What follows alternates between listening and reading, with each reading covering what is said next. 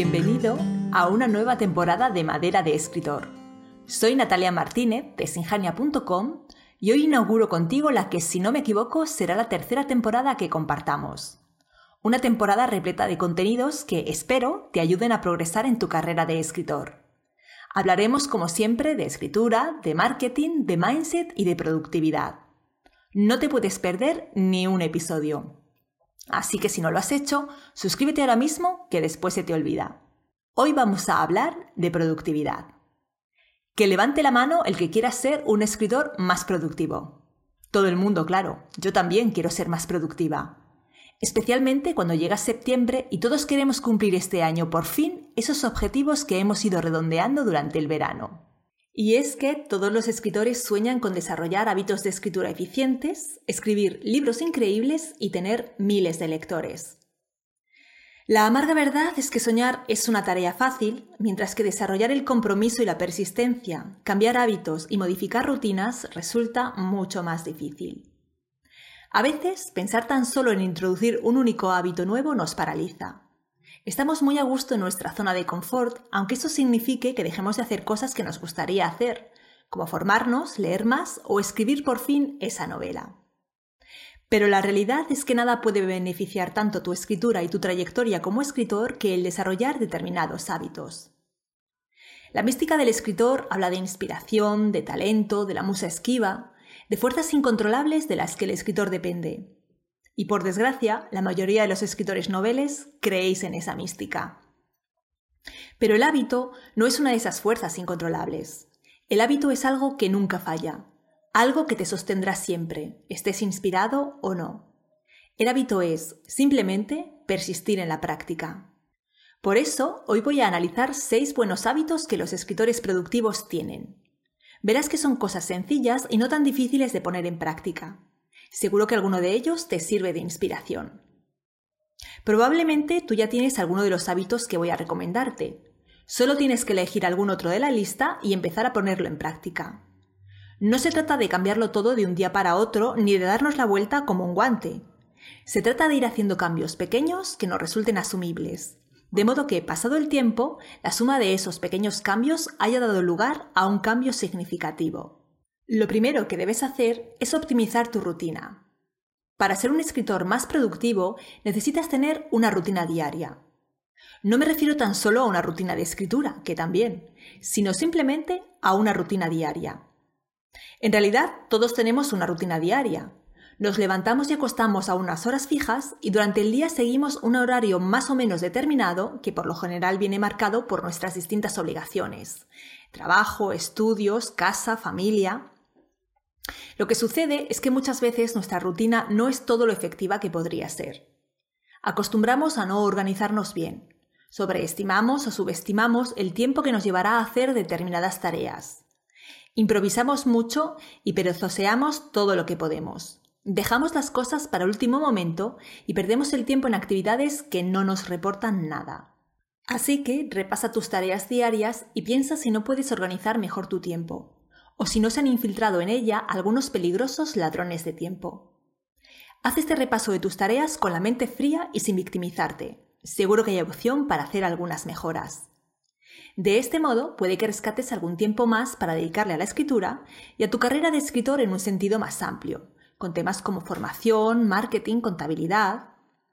Puede que descubras que incluso tienes tiempo para escribir todos los días. Bloquea ese tiempo en tu agenda y resérvalo en tu horario diario para dedicarlo en exclusiva a la escritura. A continuación, optimiza todavía más.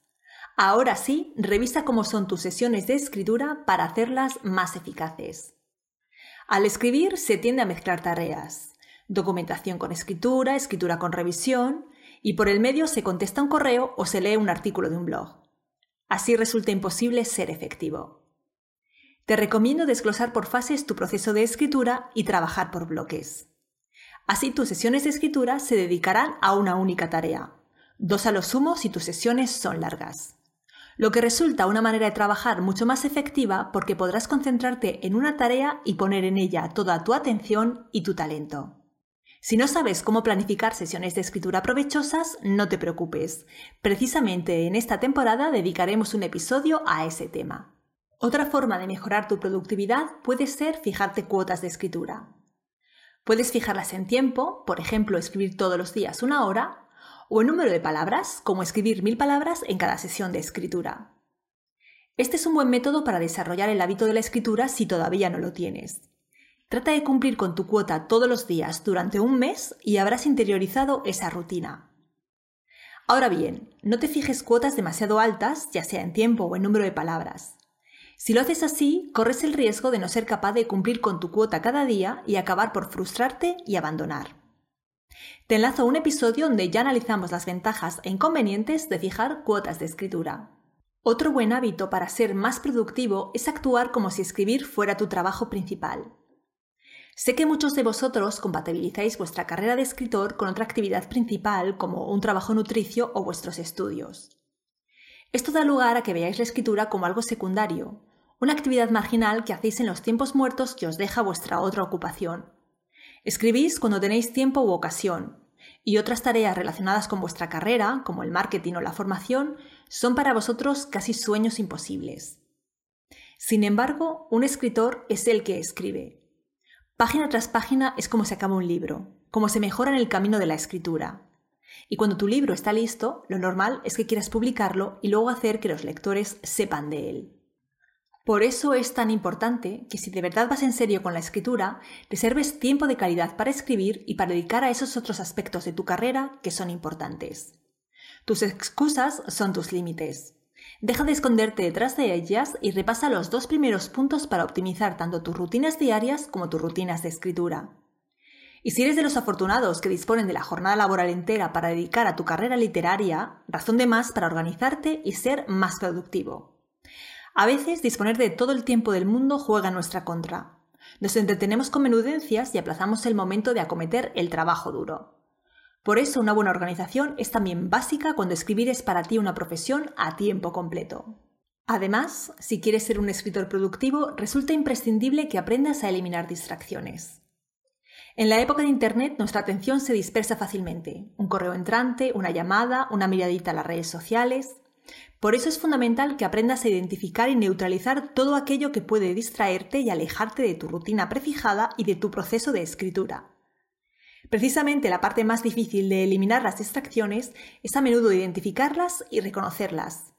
No te pierdas el episodio en el que hablamos sobre los ladrones de tiempo, esos indeseables. Te animo a que identifiques cuáles en concreto te atacan a ti. La próxima vez que te pongas a escribir, toma nota de lo que te distrae. Actualizaciones en las redes sociales, correos electrónicos o llamadas, ruidos, no tener a mano lo que necesitas para trabajar, interrupciones por parte de tu familia. Apunta cada distracción que identifiques.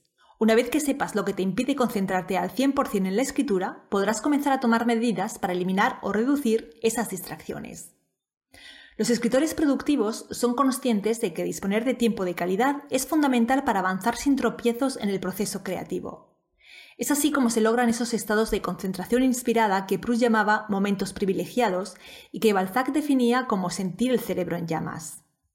Por ejemplo, Mayan Gelou alquilaba una habitación de hotel para asegurarse de que nada ni nadie interrumpía sus sesiones de escritura y acudía cada día a ella en un horario fijo como quien acude al trabajo.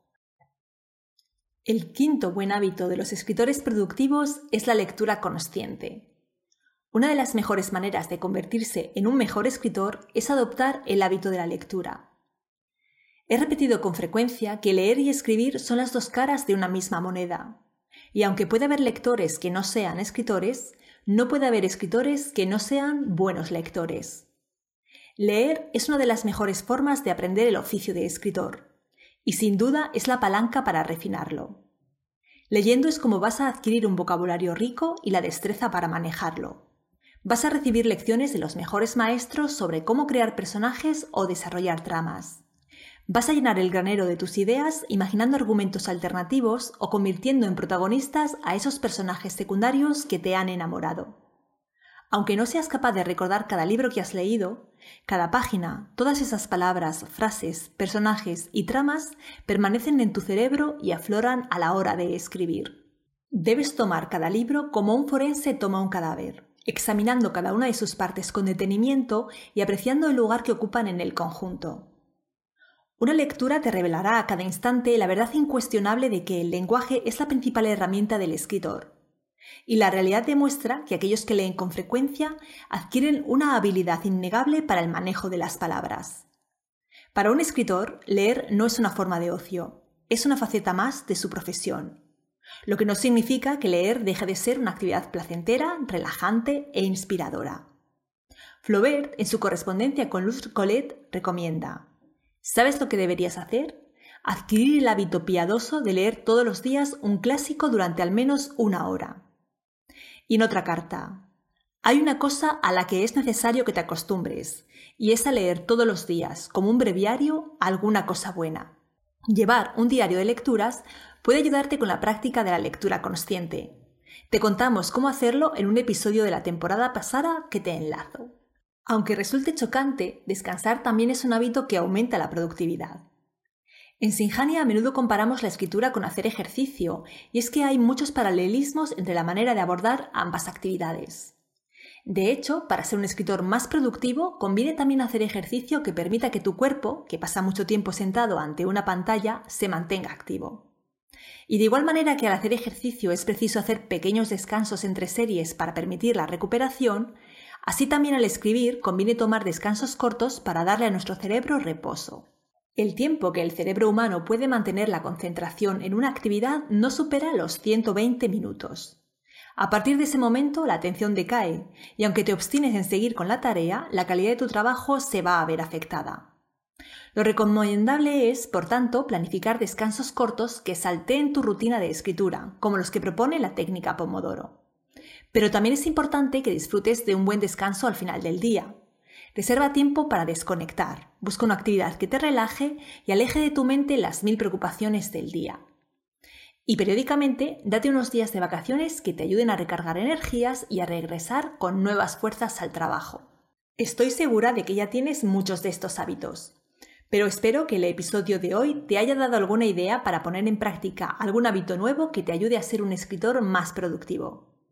Con esto llegamos al final, pero te emplazo para dentro de dos semanas cuando regresaré para hablarte de un tema que creo que te va a interesar. ¿Qué hacer cuando los personajes no obedecen al escritor? Puede que te haya pasado alguna vez. Estás escribiendo y de pronto el protagonista o alguno de los personajes parecen cobrar vida propia. Comienzan a hacer cosas que no estaban previstas en el plan previo y conducen la historia por otros derroteros. Pues en el próximo episodio analizaremos por qué sucede ese extraño fenómeno. Entre tanto, te invito a que te pases por el blog.